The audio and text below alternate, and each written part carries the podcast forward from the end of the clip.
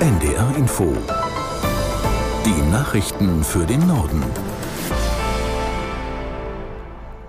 Um 8 Uhr mit Beate Rüsapp. In Regionen mit vielen Windkraftanlagen könnte Strom bald billiger werden. Der Chef der Bundesnetzagentur Müller kündigte in der Neuen Osnabrücker Zeitung eine Reform der Netzentgelte an.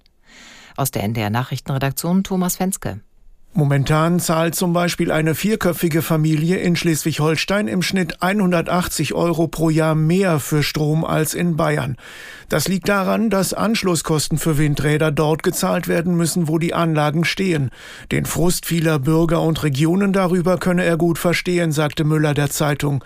Dem Bundestag liege aber ein Gesetzentwurf vor, durch den seine Behörde die Netzentgelte fairer verteilen könne. Sobald dieses verabschiedet sei, werde er einen Reformvorschlag machen, so Müller weiter. Er habe den Eindruck, dass die Energieminister aller Länder hinter seinen Plänen stünden. Man müsse den Ausbau erneuerbarer Energien belohnen statt belasten.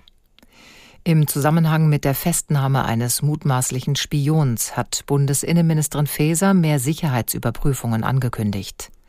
Der Rheinischen Post sagte die SPD-Politikerin, dass ein entsprechendes Gesetz reformiert wird. Es müsse zum Beispiel genauer geprüft werden, wie Mitarbeiter, die in sicherheitskritischen Bereichen arbeiten, mit sozialen Medien umgehen, auch um Verfassungsfeinde früh zu erkennen, erklärte Feser. Wichtig sei außerdem, mehr Bewusstsein für die Gefahren zu schaffen. Am Mittwoch hatte die Bundesanwaltschaft in Koblenz einen Mitarbeiter des Beschaffungsamtes der Bundeswehr festnehmen lassen. Ihm wird Spionage für den russischen Geheimdienst vorgeworfen. Nach den schweren Bränden auf der Insel Maui soll eine Untersuchung klären, warum viele Menschen nicht rechtzeitig gewarnt wurden.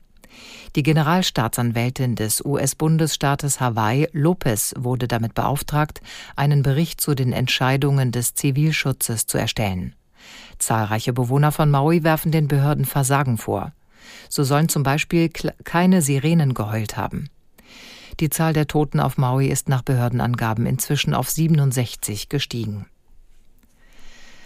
Nach Angaben des Verteidigungsministeriums in Moskau hat die russische Armee in der Nacht Angriffe auf die Schwarzmeerhalbinsel Krim abgewehrt.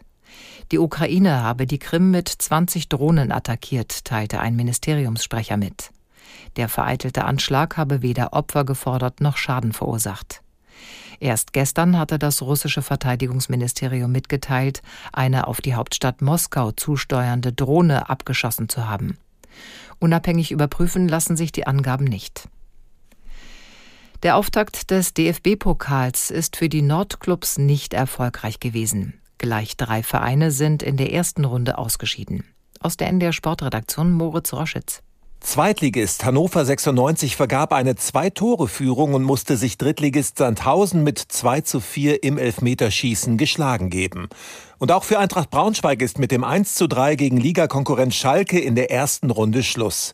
Fünftligist Bersenbrück blieb erwartungsgemäß gegen Mönchengladbach mit 0 zu 7 komplett chancenlos. Noch können zwölf norddeutsche Teams in die zweite Pokalrunde einziehen. Darunter heute Werder Bremen, der FC St. Pauli und Holstein Kiel.